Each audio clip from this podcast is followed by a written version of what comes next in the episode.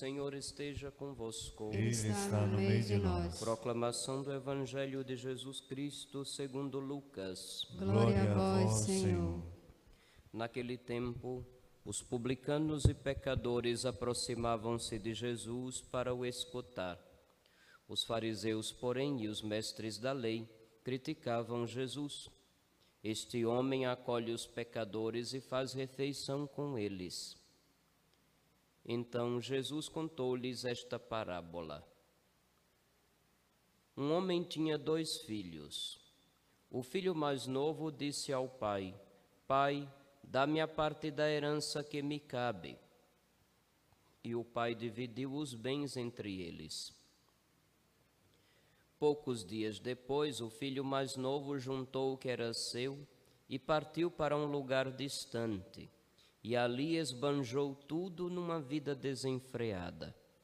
Quando tinha gasto tudo o que possuía, houve uma grande fome naquela região e ele começou a passar necessidade. Então foi pedir trabalho a um homem do lugar, que o mandou para o seu campo cuidar dos porcos. O rapaz queria matar a fome com a comida que os porcos comiam mas nem isto lhe davam. Então caiu em si e disse: Quantos empregados do meu pai têm pão com fartura e eu aqui morrendo de fome? Vou-me embora, vou voltar para meu pai e dizer-lhe: Pai, pequei contra Deus e contra ti, já não mereço ser chamado teu filho, trata-me como a um dos teus empregados. Então ele partiu e voltou para seu pai. Quando ainda estava longe, seu pai o avistou e sentiu compaixão. Correu-lhe ao encontro, abraçou-o e cobriu-o de beijos. O filho então lhe disse: Pai, pequei contra Deus e contra ti, já não mereço ser chamado teu filho. Mas o pai disse aos empregados: Trazei depressa a melhor túnica para vestir meu filho e colocai um anel no seu dedo e sandálias nos pés. Trazei um novilho gordo e matai-o. Vamos fazer um banquete, porque este meu filho estava morto e tornou a viver, estava perdido e foi encontrado. E começaram a festa.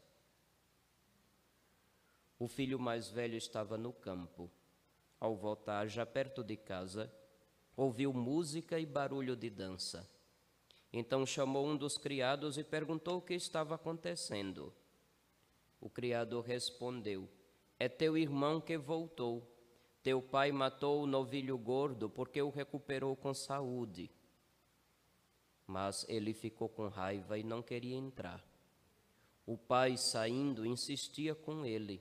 Ele, porém, respondeu ao pai: Eu trabalho para ti há tantos anos jamais desobedeci a qualquer ordem tua, e tu nunca me deste um cabrito para eu festejar com meus amigos. Quando chegou esse teu filho que esbanjou teus bens com prostitutas, matas para ele o novilho cevado. Então o pai lhe disse: Filho, tu estás sempre comigo e tudo o que é meu é teu. Mas era preciso festejar e alegrar-nos porque esse teu irmão estava morto e tornou a viver, estava perdido e foi encontrado. Palavra da salvação. Glória a vós, Senhor. Evangelica dicta deleantur nostra delicta. Filhos, esta página do Evangelho é considerado por muitos como a mais bela de todos os evangelhos. Ela só aparece no Evangelho de São Lucas, no capítulo 15, junto com a parábola da dracma perdida e da ovelha perdida. Jesus fala a parábola num contexto bem claro. Vai para uma refeição em casa de gente que não era bem vista e recebe esse tipo de povo junto dele. Porém, os mestres da lei fariseus, que se consideravam perfeitos, o criticam.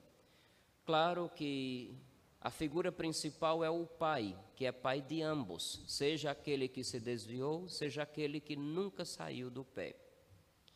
Claro que o sentido, no primeiro momento, quer dizer aqueles pecadores que se arrependem, o filho pródigo, e aqueles que eram se, se, achavam fiéis e nunca tinham saído do pé do Pai. Então, os primeiros destinatários são aqueles que estão ali, junto com nosso Senhor, e Ele deseja também ensinar quem é Deus.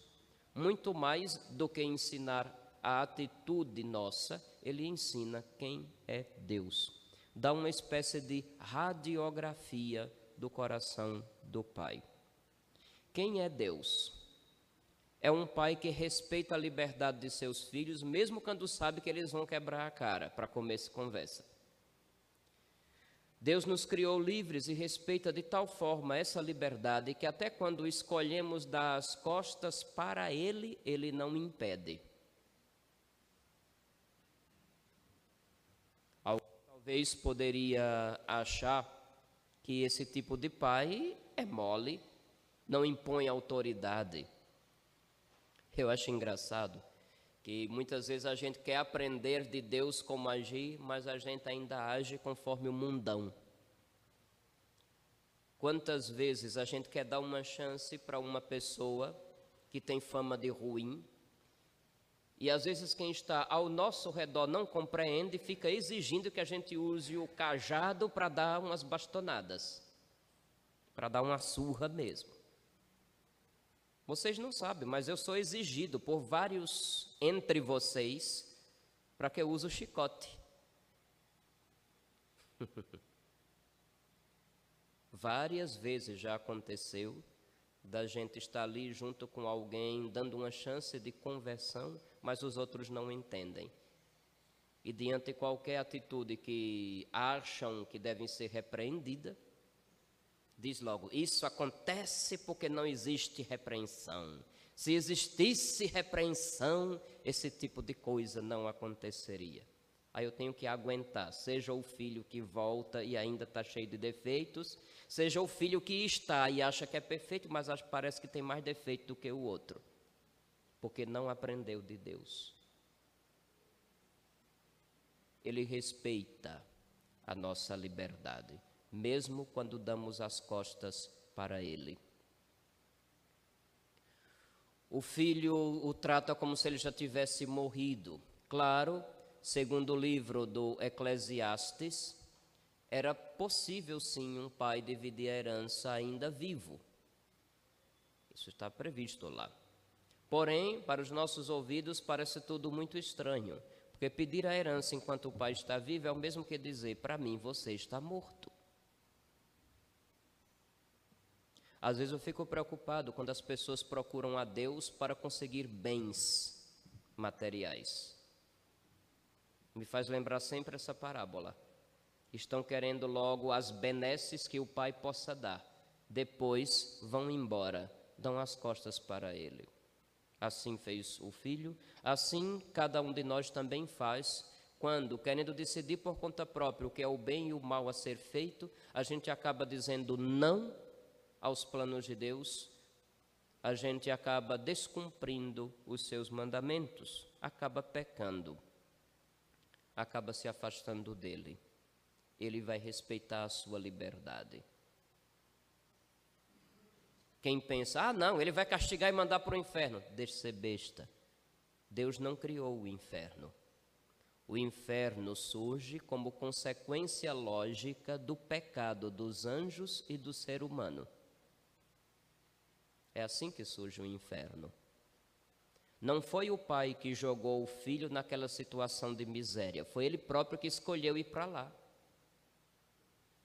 Ele apenas respeitou, por amor, respeitou a liberdade do filho ingrato. É necessário também observar que o filho cai em si, caiu a ficha, como diria no meu tempo de infância. Hoje em dia vocês não sabem mais o que é ficha, né? Hum. Mas quem está na casa dos enta entende a expressão. Ele se tocou da besteira que fez. Quantos empregados na casa do meu pai comem com fartura e eu aqui na miséria? Cuidar de porcos para um judeu era a coisa mais indigna que alguém pudesse imaginar, porque para o judeu o porco é um animal impuro. O livro do Levítico, inclusive, proíbe comer carne de porco. Imagina ter que cuidar deles. Ele faz um exame de consciência, ele se arrepende da besteira que fez e ele faz um propósito de emenda. Os três atos do penitente que deve anteceder uma confissão. Vocês sabem qual é? Vamos repassar o catecismo. Muita gente não lembra mais. Muita gente entra numa fila de confissão porque viu os outros se confessando. Ah, vai ter mutirão? Tô lá. Vai ter um mutirão de confissões no dia 8 de abril. Mas antes da confissão são necessários três atos da pessoa. Primeiro, o exame de consciência. Ele caiu em si e se deu conta da besteira. Segundo, arrependimento. Sem o arrependimento não há perdão. Terceiro, propósito de emenda. Vou embora, vou voltar para o meu pai. Vou dizer que eu pequei, vou confessar o meu pecado. Vou pedir que ele me trate não mais como filho, mas como um criado. E faz o caminho de volta. Isso deve nos fazer lembrar que é responsabilidade de cada um de nós, uma vez que a consciência nos acusa de um mal, fazer o caminho de volta. Não tem essa história de deixar o orgulho tomar conta. Já fiz o que fiz, não tem mais jeito de consertar, agora é assim mesmo, me aceite do jeito que eu sou. Isso são frases satânicas que foram inventadas com uma aparente verdade e sinceridade, porém, são princípios que levam a pessoa cada vez mais ao abismo, porque ela não se corrige. Tomem cuidado com esse tipo de afirmação se você estiver dizendo de você mesmo. Não tem mais jeito o que está feito, está feito, não tem como consertar, já era. Quem quiser me aceitar vai ter que me aceitar assim. Tomem cuidado com esse tipo de afirmação. Ela bloqueia um caminho de volta para Deus. Ela bloqueia a conversão. O chamado à santidade, o chamado a entrar em Deus na sua vida não é Deus que nos afasta dele, somos nós que decidimos. O filho faz o caminho de volta. O interessante é que ele vem caminhando. Quando o pai avista de longe, vai ao encontro dele correndo. O filho vem com temor, é movido pelo temor. O temor de uma vida desgraçada e o pai é movido pelo amor. Certamente todos os dias ele ia na parte mais alta da casa e ficava olhando o caminho lá longe para ver se o avistava. E foi isso que aconteceu. Quando damos os primeiros passos para fazer o caminho de volta, o pai completa o caminho e corre ao nosso encontro. O pai dá muito mais do que o filho esperava. Muito mais. É triste quando vemos muita gente pensando igual protestante. Me confesso direto com Deus, ou dizer, não tem jeito para mim, Deus vai apenas me declarar justo. Não. O sacramento não é uma declaração simples o sacramento é um dar de volta uma vida perdida. É bom lembrar, para nós católicos, o batismo é regeneração, é novo nascimento. Não é um mero rito de introdução num grupo, numa comunidade. Como muitos outros que usam a Bíblia embaixo do braço ficam dizendo por aí. O batismo é verdadeira regeneração, é um novo nascimento. E quando perdemos a graça pelo pecado, a reconciliação, o perdão que Deus dá, faz com que nasçamos de novo, de certa forma. Dá muito mais do que nós esperávamos. Assim como o pai foi superabundante no amor, quando o filho apenas se contentaria em ser tratado como um criado. A atitude do filho mais velho muitas vezes pode ser a nossa, que só quer ver o outro sendo castigado pela besteira que praticou. A convivência do dia a dia não fez com que ele aprendesse a ser como o pai. Até porque parece que só gostamos do pai aquilo que nos toca de bom. Se o pai sorri para nós, gostamos. Se o pai nos diz, não é por aí, você está errado, fazemos logo um bico de birra feito menino mimado. Meus filhos, aprendam quem é Deus enquanto é tempo. Até hoje, a palavra de Deus nesse tempo de quaresma nos chamou à conversão, à oração, à prática da caridade. Hoje é o último dia na quaresma em que a palavra de Deus nos convida, nos chama.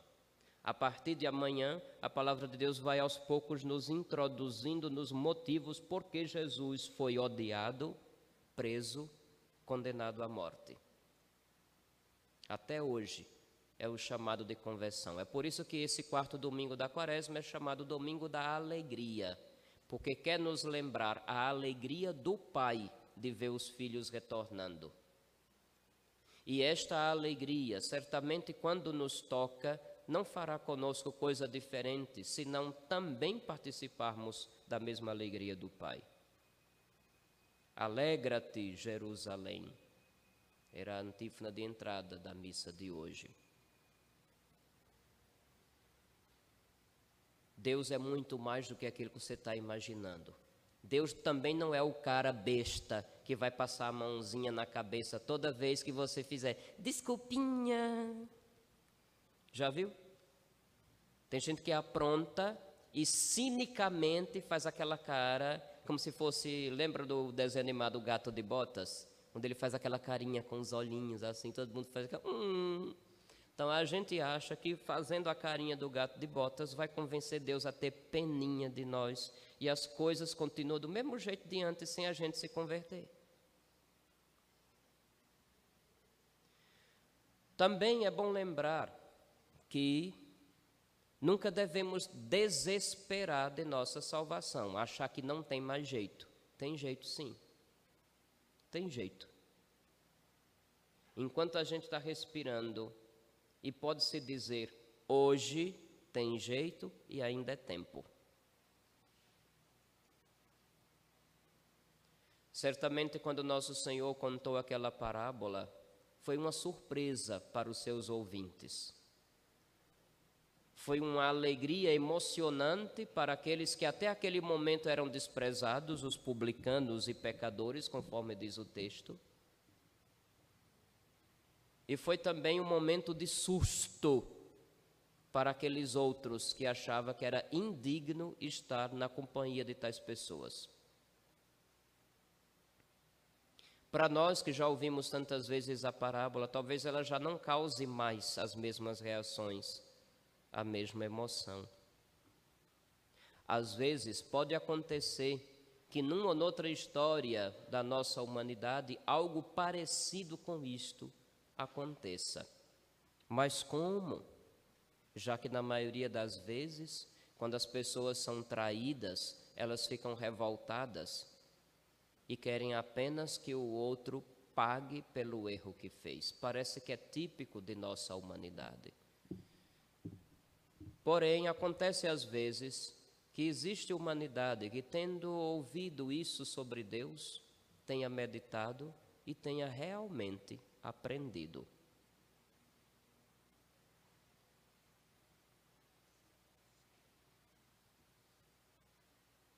Um certo casal tinha um único filho que tentou educar da forma correta Porém, esse filho se misturou com um monte de gente que não prestava.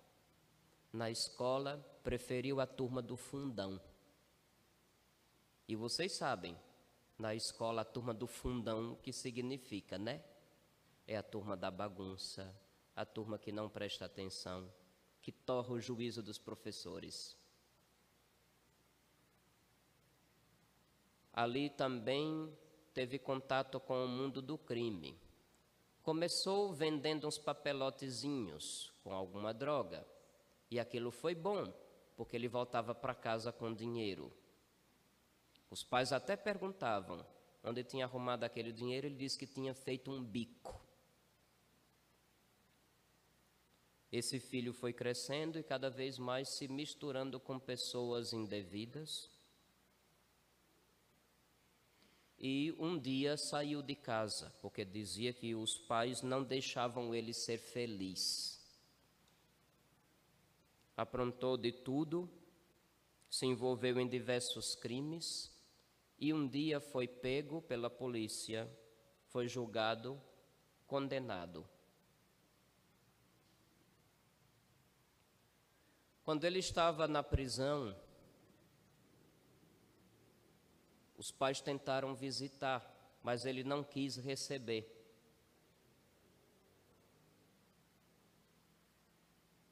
Até as cartas que mandavam para ele, ele não queria ler. Você sabe o que é carta ainda, não sabe? Hoje é a geração do WhatsApp, do Telegram, é, do Messenger. Ninguém sabe mais o que é carta, não, né? Mas era do tempo de carta, que pegava um papel e se escrevia, colocava no envelope de um lado o remetente, do outro lado o destinatário, colocava no correio, pagava o selo seguia. Demorava uns dias para chegar a carta até lá, depois demorava outros dias para vir a resposta. Não era como o WhatsApp que é na mesma hora.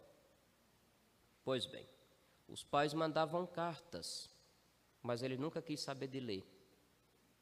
Ele queimava, rasgava, arrumava um jeito de descartar, não queria saber. Porém, aquela vida na prisão muito dura, fez com que um dia ele acordasse se dando conta da besteira que tinha feito. Como se o filme de sua vida tivesse passado na cabeça. E ele lembrou quanto bem os pais tinham feito.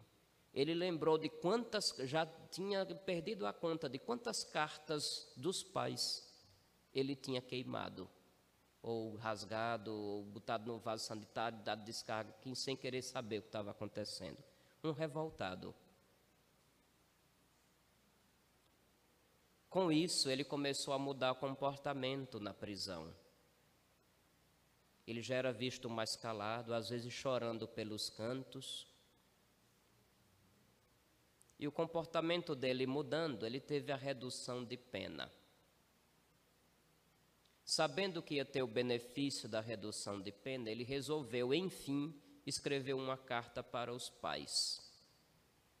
Nessa carta dizia mais ou menos assim: Meu pai e minha mãe,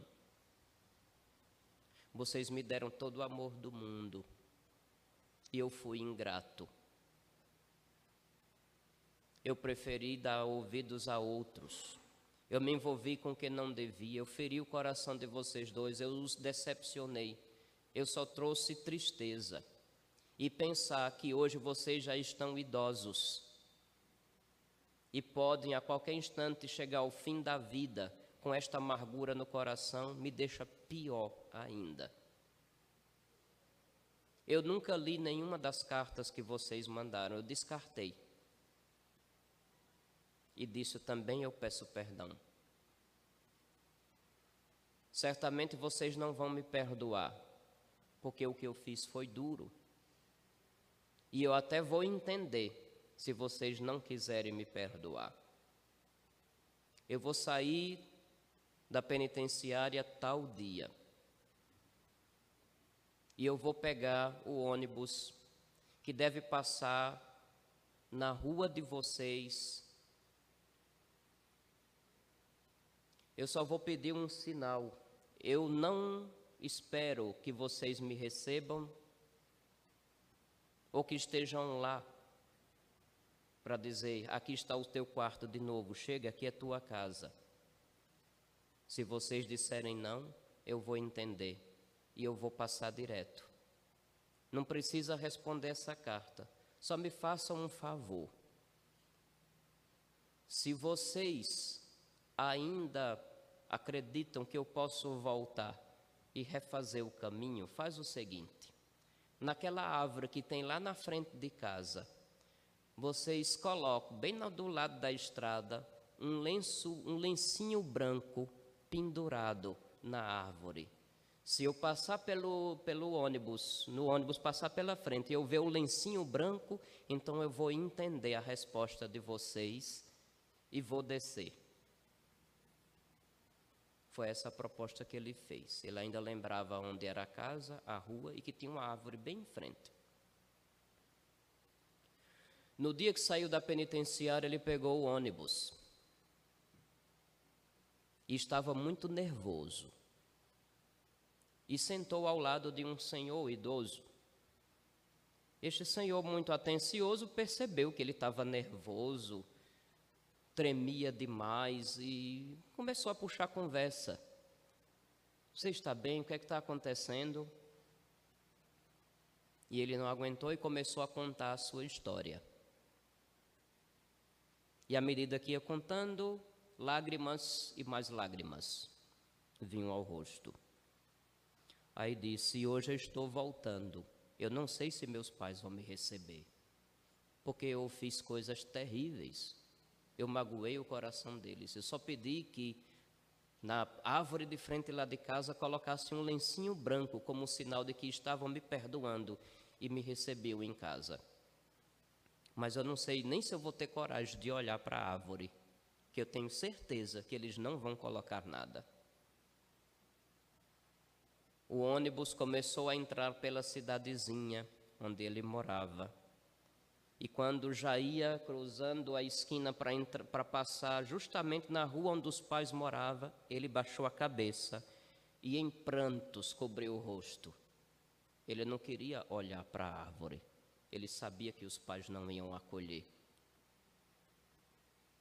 Aí o velhinho, já preocupado, disse: Me diga qual é a sua casa, qual é a árvore, que eu vou olhar. Ele não teve coragem. Então, quando o ônibus entrou na rua e seguiu, o velhinho pôs a cabeça por fora da janela do ônibus e avistou algo que o deixou assim, sem palavras. Aí começou a dizer: Olha isso! E o cara, não, eu não tenho coragem. Olha isto! Eu disse, não, eu não vou olhar, meus pais não, não querem saber de mim. Olha só, levanta. Até que ele não o velhinho deu um tapa assim, puf! Aí ele abriu os olhos e teve um susto. Quando ele olhou, não tinha um lencinho branco na árvore.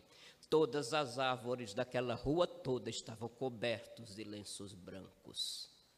Não era só aquele casal que esperava um filho, era a vizinhança inteira que tinha participado da alegria, porque os velhinhos tinham saído maravilhados, contando para todo mundo: meu filho vai voltar. E a rua inteira fez uma festa. Essas coisas, meus filhos, podem acontecer, porque Deus é bom e ele ainda pode mudar corações enquanto é tempo. Ele pode mudar o seu coração também. Ele pode mudar a sua vida também. Dê os primeiros passos. Nós falamos de conversão nesses últimos dias, como mudança que começa na mentalidade, na compreensão de tudo e de todos. Mas hoje a conversão nos é apontada como fazer um caminho de volta para Deus faça o caminho de volta. Dê os primeiros passos. É possível. Deus é melhor do que essa ideia troncha que você tem sobre Ele na cabeça ainda. Porque talvez a ideia que você tenha de Deus é o que você projeta de bom de você mesmo. Mas Deus infinitamente é superior a isso. Volta dá os primeiros passos, mesmo que seja com um pouco de temor e tremor, mas ele fará o caminho de volta. Ele fará o ele vai completar o caminho até você.